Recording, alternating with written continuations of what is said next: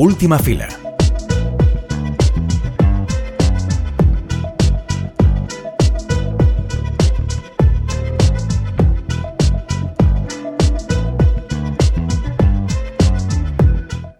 Hoy en última fila dos películas, una estrenada y otra por estrenar.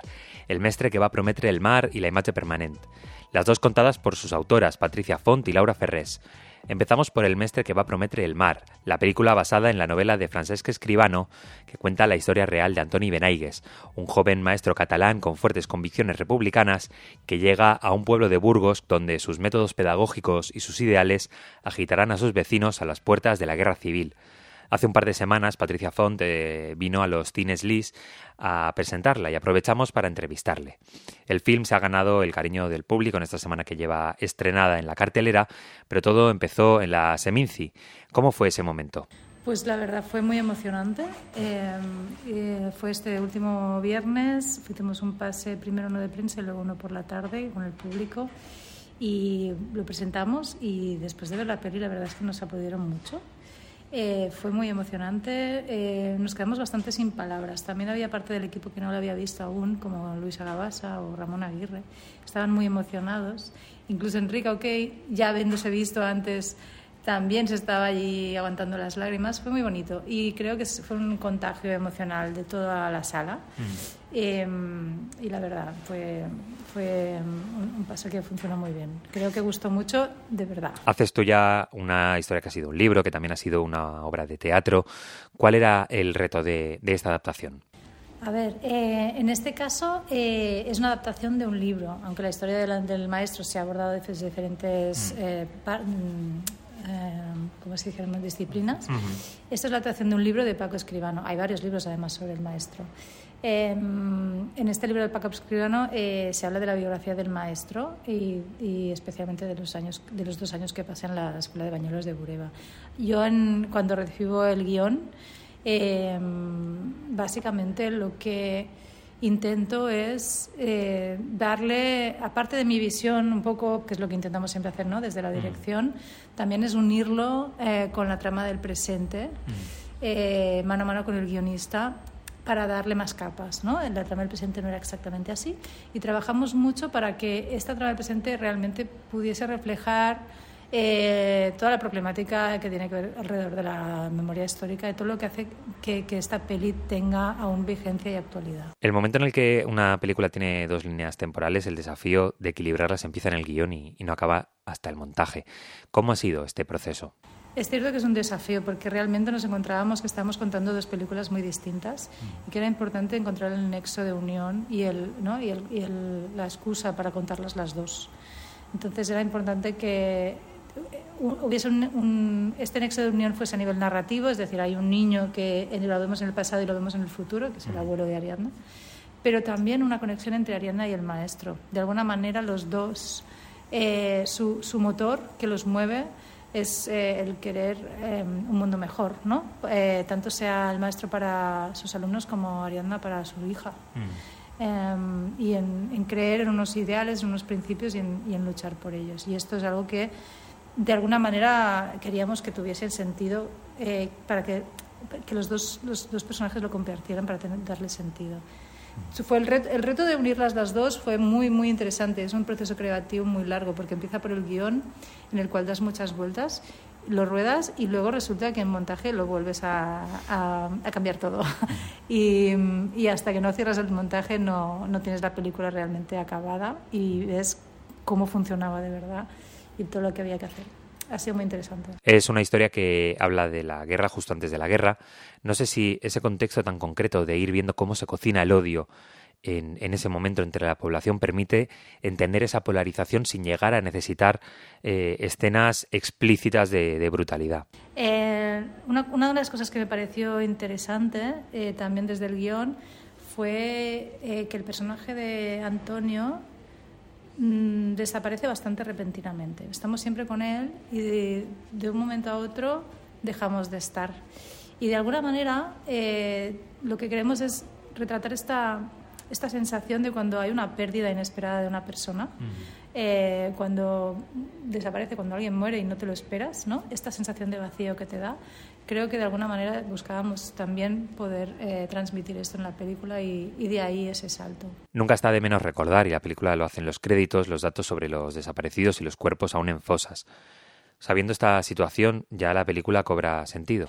Bueno, es verdad que sí que he oído algún comentario, ¿no? Muchas veces de otra persona de la guerra civil. Bueno, pues es, es, yo, es cierto, yo pienso eh, que mientras haya fosas por exhumar y gente desaparecida por, por encontrarse, con familias que la siguen buscando hoy en día, eh, seguirá siendo una herida abierta de, de este país, ¿no? Y, y además son fosas que una gran mayoría sabemos dónde están y no se están no se está haciendo nada para exhumarlas.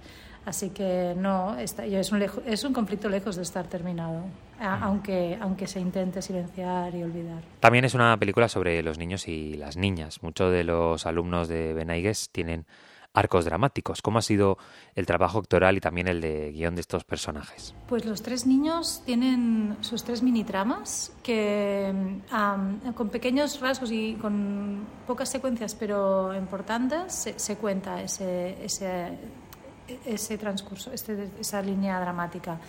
Eh, lo que nos, nos parecía interesante eh, es que los tres los recogíamos también en el futuro, en la trama del presente, y veíamos en qué se habían convertido, ¿no? y lo diferentes que era cada uno. Y tenían lógica con su pasado y a la vez nada que ver uno con el otro. Entonces el abuelo de Ariadna, por ejemplo, eh, se convierte en un niño traumatizado, como si dijéramos, es un hombre que silencia su pasado y pasa a ser una persona que no le gusta hablar de él nunca, ya. Ahora lo ves de mayor, pero nunca ha sido una persona de explicar nada de lo que le pasaba, es decir, arrastra un trauma. Eh, luego el, el, de Emilio, que es el, el, que se convierte en bibliotecario, eh, influenciado por las enseñanzas del, del maestro. Eh, no, es, no, es, no es tan silencioso, pero su silencio fue más impuesto, ¿no? Fue más por el miedo y representa más el pueblo, como si dijéramos, ¿no? Y en cambio Josefina vemos que tiene una contradicción interna muy fuerte, porque es lo que vivió de pequeña, ¿no? Eh, el estar estar inspirada por, un personaje, un profesor que la, ayudó tanto y que le enseñó tanto, y luego ver su final, eh, bueno, y es la representación de, los que no quieren hablar de ello y prefieren que, que esto no se remueva, ¿no? que es mejor el pasado no tocarlo. Nos gustaba que cada uno pudiese representar cosas distintas. Tener a Enrique Auquer y Laia Costa defendiendo el protagonismo de las líneas temporales es un lujo, ¿no? Ellos dos como actores son, bueno, los dos, los conocía a los dos previamente, sobre todo a Laia había trabajado más con ella y a Enrique eh, un poco en un, unos capítulos de una serie. Los dos son, son, bueno, son actores a los que admiro y personas a las que admiro. Tiene todo que ver. Eh, yo creo que este tipo de actores lo que tienen es una gran inteligencia emocional, porque ellos como persona tienen una gran inteligencia emocional y luego la saben transmitir. Son, son muy agradecidos de dirigir porque si tú sabes tocar las teclas ciertas, puedes conseguir infinito y más allá. Además, los dos son muy valientes como actores. Les gusta arriesgar, les gusta probar, cambiar entre tomas y cosas distintas, ¿no? Y esto es algo que yo también disfruto mucho, que no, que no me da miedo, que se lo pido además. Entonces, a nivel creativo son brutales y, y, hacen, elevan los personajes. Los personajes estaban muy bien, pero les dan un carisma, les dan vida, les dan capas. Enrique aportó muchísimas ideas de guion ya desde los ensayos, se había documentado muchísimo sobre el maestro. Él aportó, por ejemplo, muchas ideas, entre ellas la del acento catalán. Es, y, y Laia también se documentó mucho sobre las personas que ella representa, ¿no? que no es una, una, una real, pero sí un colectivo. Mm y se entrevistó pues con gente que había vivido esto y sobre todo con Miguel Ángel Movilla, Martínez Movilla, que es eh, pues el responsable de que se exhumase la fosa de la Pedraja en 2010. Y ella necesitaba pues eh, empaparse de él para ver pues sus motores, sus motivos, sus pensamientos. Bueno, son, son actores muy, muy implicados, muy comprometidos con su trabajo.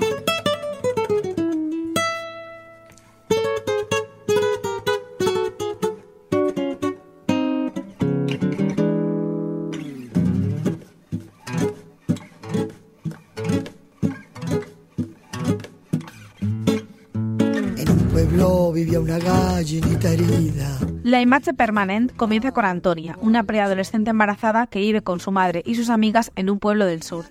De pronto, la acción salta al Prat de Llobregat, en la actualidad, donde conocemos a Carmen, una asistente de casting para una agencia de publicidad que está constantemente buscando caras nuevas. Estas historias se convierten en un puzzle de mini historias e imágenes a cual más propositiva, y con propositiva quiero decir que en realidad la imagen permanente es una especie de juego, un momento de recreo en el que lo mismo estás cambiando cromos que dando a la comba, y además que todo te parece como muy bien. Y quizá fue por eso, por esa esencia de recreo mezclada con una masterclass de semiótica, por lo que se llevó la espiga de oro en este último festival de Valladolid. Para Laura Ferrés, aparte de su primera espiga de oro, también es su primera película. Y es que a quién no le va a gustar una ópera prima. A nosotros claramente sí. Pero es que con la imagen permanente da la sensación que estás delante de la octava o novena obra de una directora ya consagrada. Una de esas que ya ha hecho pelis de comedia, de terror, que ha hecho ya su obra maestra, que ha hecho su obra que ha recibido más críticas y que incluso ha hecho tanto que se ha retirado y está escribiendo ensayos sobre Kaurismäki o Roy Anderson en un mini pueblo. Y con todo esto en la cabeza, quería preguntarle directamente a ella. Laura, ¿cómo llevas tu salida al mundo con esta ópera prima que es que no lo parece? Bueno, muchísimas gracias por todos esos halagos. Eh, lo, llevo con, mucha ilusión. O sea, yo más que nada soy una cinéfila, entonces poder participar de esta herencia cinematográfica ya es muy bonito. Pues nada, ya te digo que es que es una peli que como que destila ya mucho oficio. Yo me decía, no me puedo creer que, esto sea una, una primera película eh, y vamos a empezar por eh, lo básico, la imagen de la imagen permanente, que en la peli pues, aparecen álbumes de fotos, campañas políticas, de inteligencia artificial, un cine, doble exposición. ¿Qué es lo que más a ti te obsesiona de la imagen? Bueno, em, de entre los diversos temas que trata la imagen permanente, me apetecía hablar del paso del tiempo y concretamente la idea del eterno retorno, es decir, si estamos condenados a que los acontecimientos se produzcan de forma cíclica. De hecho, la película se estructura como una especie de, bucle. Eh, a la vez es una especie de díptico que me permite eh, contrastar dos épocas y espacios diferentes para hablar también de la idea de la clase social y si podemos ir en contra de nuestra herencia o no por haber nacido en una determinada familia. Eh, creo que todo eso también tiene que ver con la imagen, ¿no? Y además creo que responde al, al, al, momento en el que vivimos, en el que es muy difícil estar en el presente. Quizás siempre lo fue, ¿no? A veces pensamos que como vivimos en el aquí y el ahora, las cosas que nos pasan son nuevas, pero probablemente gente de otras épocas tenía los mismos dilemas. Pero bueno, creo que hoy en día sí que se da como una extraña simultaneidad y todos los tiempos están mezclados, ¿no? Eh, pues como siempre estamos pensando en, un pasado en el que podríamos haber hecho las cosas mejor o nos estamos anticipando a un futuro que nunca va a ocurrir como nos imaginamos. Entonces, eh, la película intenta contar estas cosas desde la puesta en escena y por eso reflexionar sobre todas esas imágenes que has comentado. O la película, en cierto modo, es como una especie de adivinanza, casi como una fotografía analógica en la que los rostros de los retratados se van revelando, ¿no? Entonces, bueno, me serví de, esos motivos para, para que estas ideas tuvieran sentido. La verdad que es como un mosaico de, de escenas que sí que hacen que, tenga todo el sentido. Y justamente tú lo has dicho, las imágenes y la luz, porque mm, la verdad es que vas, vas fluyendo por la película como espectador y de repente hay como realmente planos y imagen que tiene una delicadeza que es brutal y que atrapa un mogollón. Entonces te quería preguntar directamente por el trabajo con, con Agnes Piqué Corbera, que, que es tu de foto, que creo que también lo fue en, en Los Desheredados. ¿Cómo ha sido ese trabajo en conjunto? Sí, a Agnes la conocí para Los Desheredados y nos hicimos grandes amigas. Además es una excelente profesional. Si necesitáis una directora de fotografía, llamadla. Va a hacer vuestras películas y vidas mejores. Entonces tenía claro que quería volver a trabajar con ella y probablemente siempre trabajemos juntas. Entonces, claro, ya nos conocemos bastante, así que es, es, es fácil trabajar juntas. De hecho, era bastante gracioso porque en el rodaje nos hacían fotos en las que estábamos de espalda y estábamos haciendo los mismos gestos con las manos. Em, también es verdad que a, mí me interesan las, las, las, películas en las que lo que se cuenta y cómo se cuenta, es decir, fondo y forma, están relacionadas. Así que en realidad yo por mi cuenta ya, ya empiezo a pensar en las imágenes desde el guion. Aparte a mí la, la fotografía me encanta. En un principio estuve tentada de especializarme en fotografía más que en dirección.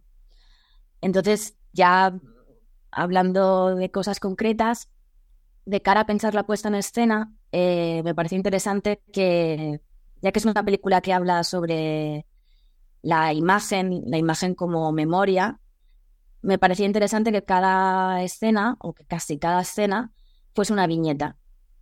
Me daba la sensación de que es como un recuerdo fijo que no podemos olvidar. Evidentemente, no, no sé si el espectador al ver la película va a sentir esto, pero bueno, son de estas cosas con las que uno trabaja para generar una atmósfera y bueno, pues quien lo ve, lo ve y quien no, pues no, no pasa nada, ¿no? Pero, pero era parte de la propuesta. También esto se apoya en el sonido. Y aquí, pues, el, sonido lo, lo trabajé con, con, Alejandro Castillo, otra persona con la que vengo trabajando ya en, en los cortos. La idea era sobre todo tener sonidos desincronizados de la fuente sonora para precisamente tratar esos elementos como ecos del pasado, ¿no? Cosas que no pertenecen al, al momento presente que viven los personajes, pero que vuelven a ellos porque la, la, película intenta tener una estructura que no, que no sea lineal y que responda más a una línea de, de pensamiento, ¿no? Esto que creo que he comentado ya de la dificultad de, de, estar en el momento presente y generar esa extraña simultaneidad que, que se da nosotros por mezclar pasado, presente y futuro, ¿no? Mm. Pues has comentado también eh, del sonido, justamente es una cosa que hay momentos que de verdad se genera bastante mal rollo. Veía como por a esta peli de miedo, igual la quiero ver, pero de repente también hay reflexiones o momentos eh, muy divertidos, como, como lo de ser de izquierdas no practicante, que me pareció muy divertido. Entonces, eh, el típico tema, ¿no? O sea, el género de esta película, si lo buscas en Film Affinity, pone drama, pero no sé si tú eras consciente de pues, lo que has dicho, lo que estabas creando tantas capas, es un equilibrio como entre muchos géneros que, genera todo el rato como una fluctuación que es bastante guay, la verdad. De hecho, creo que aparece algo peor que es trama familiar. como, hostia, nadie va a querer ver eso, ¿sabes? pues eh, sí, a ver, claro, como decía al principio, yo soy muy cinéfila eh, y además mi educación cinematográfica es súper anárquica. Eh, empecé viendo películas de Disney como cualquier niño, o sea, también tuve infancia, pero sí que es verdad que rápidamente empecé a ver cine clásico. nadie en mi familia se dedica al cine, pero mi madre es muy cinéfila. Entonces eh, nos quedábamos hasta las tantas viendo películas, no sé si recordáis este programa, el de qué grande es el cine. Sí.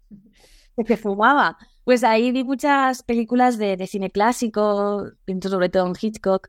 Em, y luego ah, también pasé mucho tiempo con mis abuelas y mis abuelas veían telenovelas. O sea, la, usurpadora es, es algo que, creo que, que realmente es, es, un referente, quiera o no. Em, con mi padre veía cine más comercial, tipo El Barco Yote. Se, se divorció y me puso en y luego ya, bueno, por mi cuenta, pues descubrí otro tipo de, cine, de, experimental, no ficción. Eh... Entonces, claro, ¿qué, ¿qué, haces con todos esos referentes, no? A mí me apetecía que estuvieran en la imagen permanente, no, no ocultar de dónde vengo, por decirlo de algún modo. Y básicamente es que creo que lo que me interesa, porque todavía estoy viendo qué, qué, tipo de películas quiero hacer, eh, pero diría que lo que me interesa es que confluya lo ensayístico con lo popular, ¿no? Entonces, claro, tienes una película que se llama La imagen permanente con un título que parece una obra de John Berger que habla sobre la construcción de las imágenes, pero en realidad no hace desde el melodrama, que es, que es, que es un género muy popular. Y además luego tienes estas dos actrices que, como digo, ya completan este equilibrio perfecto y yo, o sea, te tenía que preguntar que dónde las has sacado porque es que son dos pedazos de divas eh, que necesito ver todos los spin-offs, o sea. sí, la verdad que. Bueno, la, película trabaja sobre dualidades, entonces efectivamente eh, las dos protagonistas también son personas aparentemente antagónicas y eso era lo que me parecía interesante, reunir a, dos personas tan, tan diferentes. Eh, bueno, las, encontró el, equipo de casting que hizo un trabajo increíble porque tenían que encontrar a muy pocas personas en poco tiempo. ninguno es, es actor, entonces la particularidad de este tipo de casting es que básicamente no sabes dónde está esta gente. Parece una obviedad, pero claro, es muy diferente a querer trabajar con alguien que es actor más o menos conocido, al que puedes contactar relativamente fácil a través de su representante o quizá incluso contactándole a él mismo. Pero estas personas no saben no, no, sabes dónde están. Entonces se, requiere mucho, mucho tiempo y lo que sueles hacer es, bueno, pensar bien cómo parece que es el personaje, a qué clase social pertenece, su trabajo, sus hobbies. Entonces te vas a sitios donde en principio este tipo de persona podría estar. Entonces a Rosario Ortega, que interpreta a Antonia, la encontraron en un bar donde trabaja. Ah, en la película vende perfumes, no es exactamente lo mismo, pero bueno, ya ves que hay cierta similitud. Eh, y a María Luengo, que interpreta a Carmen, la encontraron a la salida de un veterinario porque su gata estaba enferma.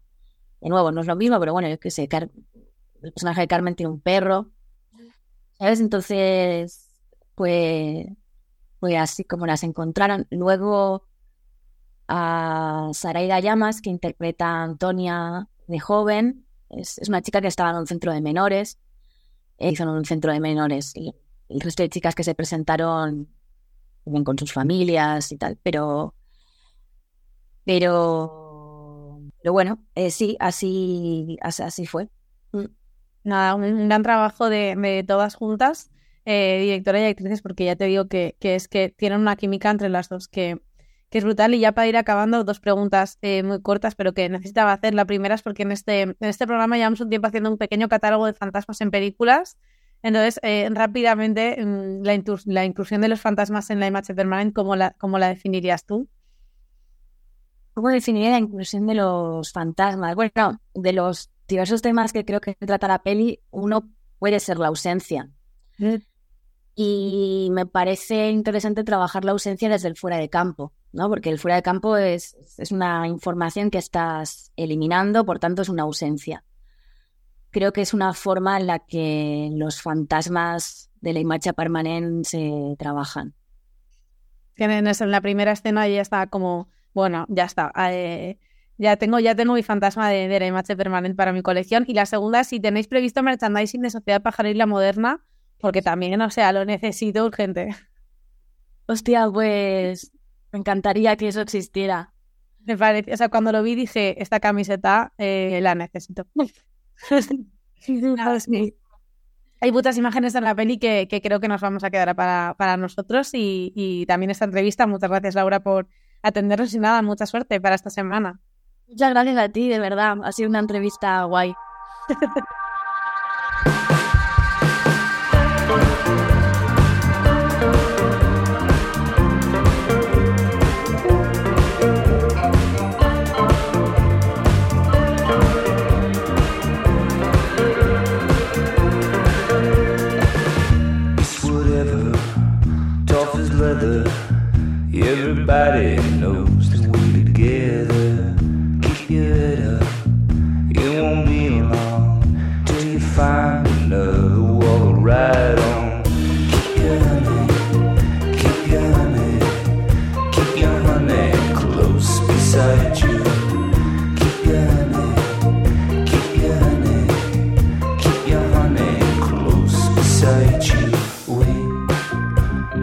always know when to hold back. We do this every night and we can't keep the sun from going down.